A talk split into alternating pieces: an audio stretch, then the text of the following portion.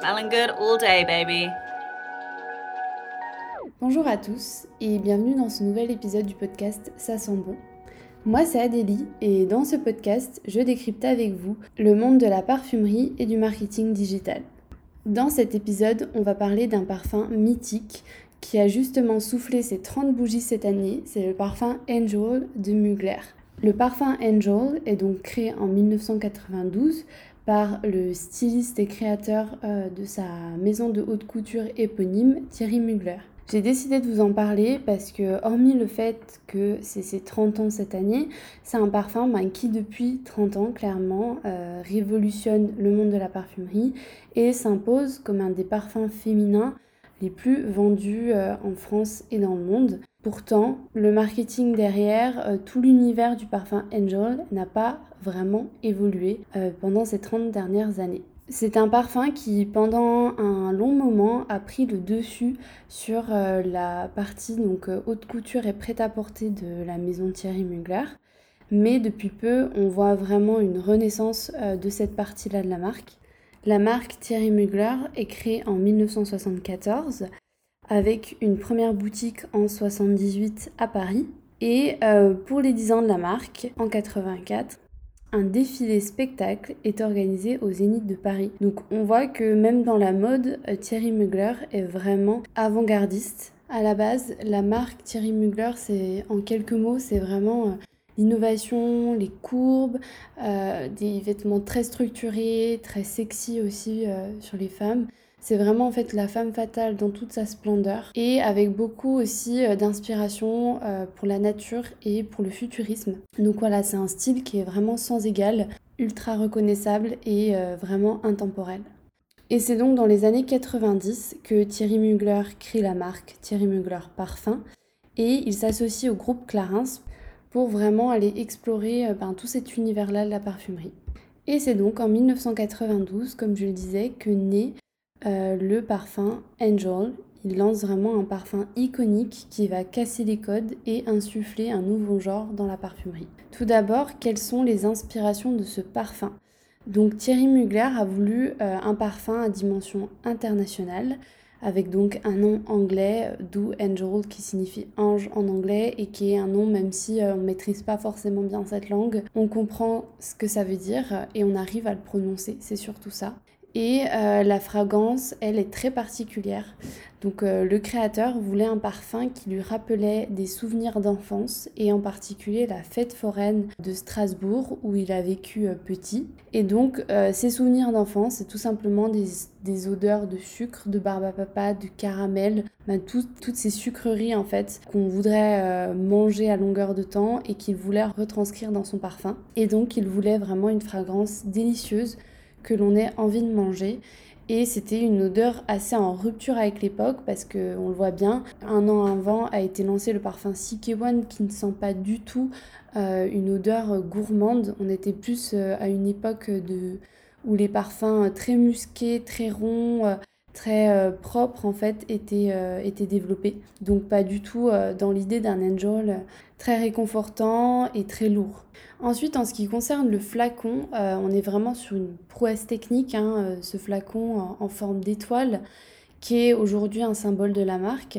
C'est euh, une étoile asymétrique à cinq branches qui a été créée par les Very Bros parce que Thierry Mugler voulait un parfum, un flacon bijou donc euh, il a vraiment, euh, il voulait quelque chose en fait qu'on n'ait pas envie de jeter, vraiment un flacon euh, qui soit un véritable bijou pour la femme et également ultra reconnaissable parce que il y avait, il y a toujours pas d'égal en fait de ce flacon dans la parfumerie féminine. Et pareil pour le jus, tout d'abord cette couleur bleue qui est vraiment reconnaissable entre mille. Hein. C'est une couleur qui a permis au parfum de se démarquer dans les rayons parmi euh, déjà des centaines de produits euh, proposés pour les femmes à cette époque. Et c'est un bleu qui est vraiment devenu la couleur de la maison. Et euh, je trouve que ce qui est chouette avec ce côté, comme je le disais, parfum bijou, Mugler a vraiment renoué avec les fontaines à parfum. C'est un système donc qui permet d'éviter que le flacon soit jeté et ça ouvre aussi une dimension éco-responsable. C'est vraiment un coup marketing ultra bien joué parce que pour ceux qui n'ont pas forcément trop d'appétence pour la parfumerie, on pense que c'est lui qui a inventé ce système, alors que pas du tout. Il l'a juste remis au goût du jour. Donc voilà, on comprend vraiment bien que Angel, c'est un parfum qui casse les codes. Et mais j'ai même pas encore parlé de l'olfactif qui est vraiment puissant. Mais rien que le marketing en fait et le storytelling autour du produit ont été un travail euh, vraiment euh, réussi et ben, super bien travaillé. Et Angel a eu une cinquantaine de déclinaisons euh, qui ont plus ou moins fonctionné. Mais c'est vrai que le fait que le parfum soit ressourçable a fait que la marque a principalement misé sur des éditions limitées pour les déclinaisons d'Angel. Maintenant, en ce qui concerne un peu les visages et les égéries de ce parfum, c'est ce que je disais un peu en intro. Je trouve que Angel, c'est un parfum qui a toujours incarné le même type de femme depuis le début. On est euh, principalement sur des égéries euh, blondes euh, américaines, sauf où en 2011, c'est Eva Mendes qui a incarné le parfum, mais ça n'a pas du tout fonctionné. Et la dernière égérie en date, c'est la mannequin Tony Garn, qui l'est depuis 2021. Mais enfin, voilà, concrètement, euh, si on les met toutes les unes à côté des autres, je pense que on pourrait penser que c'est euh, la même mannequin depuis le début, tellement elles se ressemblent. Ce sont des blondes aux yeux bleus principalement, et on les retrouve souvent dans des décors euh, très futuristes, soit en robe de soirée, soit en tenue Mugler. Et voilà, comme je dis, je trouve que vraiment ce parfum, il incarne le même type de femme depuis sa sortie et année après année, on est face euh, au même visage. Et donc, passons maintenant un peu plus en détail sur ce qui compose euh, la fragrance de Angel. Parce que c'est un parfum qui incarne une nouvelle famille olfactive. C'est un parfum qui est presque encore inclassable parce qu'il a cassé tous les codes. On le doit à Olivier Cresp qui a retranscrit donc les souvenirs euh, de Thierry Mugler en une euh, vingtaine d'ingrédients, donc ce qui est vraiment très peu. Et euh, aujourd'hui, très peu de personnes s'accordent sur sa classification parce que beaucoup aimeraient créer en fait une classification des gourmands, puisque forcément de Angel à quasiment 2010-2015, il y a eu énormément de parfums gourmands qui, qui sont sortis mais Angel c'est un oriental. Et donc euh, dans son jus on retrouve presque 25% de patchouli, ce qui est euh, assez énorme. Et on retrouve également une matière qui est inédite, qui est une matière synthétique et qui euh, ben, symbolise en fait ce côté caramel gourmand. C'est l'éthylmaltol et c'est cette matière première qui vraiment apporte ben, toute la dimension du parfum. Et bien sûr, en complément, on a des notes vanille, chocolat, tonka et autres. Mais c'est vraiment voilà, cette matière première qui marque la grande innovation de ce parfum. Et bien sûr, hein, comme je l'ai dit, euh, je pense qu'on peut le voir, Angel en a insufflé énormément d'autres. Hein, de parfums, que ce soit chez les hommes et chez les femmes. Hein, ces notes gourmandes très addictives, on les retrouve un peu partout. Et donc, Angel, en quelques chiffres, c'est euh, tout d'abord la marque donc n'appartient plus à Clarins, elle appartient à L'Oréal depuis 2019. Et euh, selon le groupe, euh, il se vend un parfum Angel toutes les 10 secondes. Ça peut varier en fonction des sources, mais c'est entre 10 secondes et 30 secondes, mais ça fait beaucoup, voilà.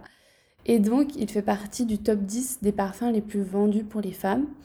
Et apparemment, de 98 à 2010, il a été le parfum féminin le plus vendu en termes de nombre de ventes et pas de chiffre d'affaires. C'est plus que ben, forcément euh, Chanel numéro 5, euh, auquel on compare beaucoup. Et donc le palmarès d'Angel, parce qu'il a reçu quand même 2-3 euh, prix et 2-3 récompenses.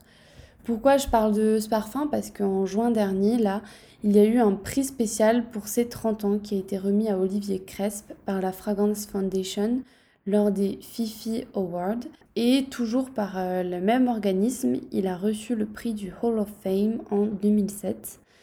Et euh, on voit vraiment que euh, c'est 30 ans en fait d'un parfum unique qui a insufflé eh ben, toute une génération de parfums et qui a apporté autant de la notoriété à la marque parce que pendant longtemps Mugler était connu principalement pour son, sa parfumerie et également beaucoup de notoriété au groupe Clarins euh, c'est un parfum qui se veut euh, ben, addictif et qui l'est parce que euh, on est sur des femmes qui, depuis qu'elles le portent, elles ne le quittent plus. Et pourtant, je trouve que justement, il essaie de se réinventer. avec ben, toutes ces éditions limitées qui, qui essaient d'attirer une cible un petit peu plus jeune. Et comme je le disais, il est à l'origine de nombreuses innovations, donc il a relancé vraiment ce côté éco-responsable dans la parfumerie. Aujourd'hui, on retrouve des fontaines à parfum, pas chez toutes les marques, mais euh, il y a beaucoup de, marques annexes qui, comme euh, notamment l'Occitane, qui ont relancé ce système-là. Et euh, une innovation aussi au niveau du flacon, au niveau des matières premières. Et enfin voilà, c'est pour moi un parfum qui n'a pas fini de se réinventer, même si euh, j'attends peut-être moi un petit peu plus euh, de nouveautés quant à sa présentation euh, marketing et à sa communication, parce que je trouve que voilà, on s'identifie pas forcément tous dans ce parfum et j'ai peur qu'à terme il risque de se voir un petit peu has-been en vue de la promotion qui est faite autour. C'était tout pour cet épisode dédié à Angel de Mugler. Je vous retrouve très vite pour un nouvel épisode et euh, je vous dis à très bientôt euh, sur ce podcast. Bye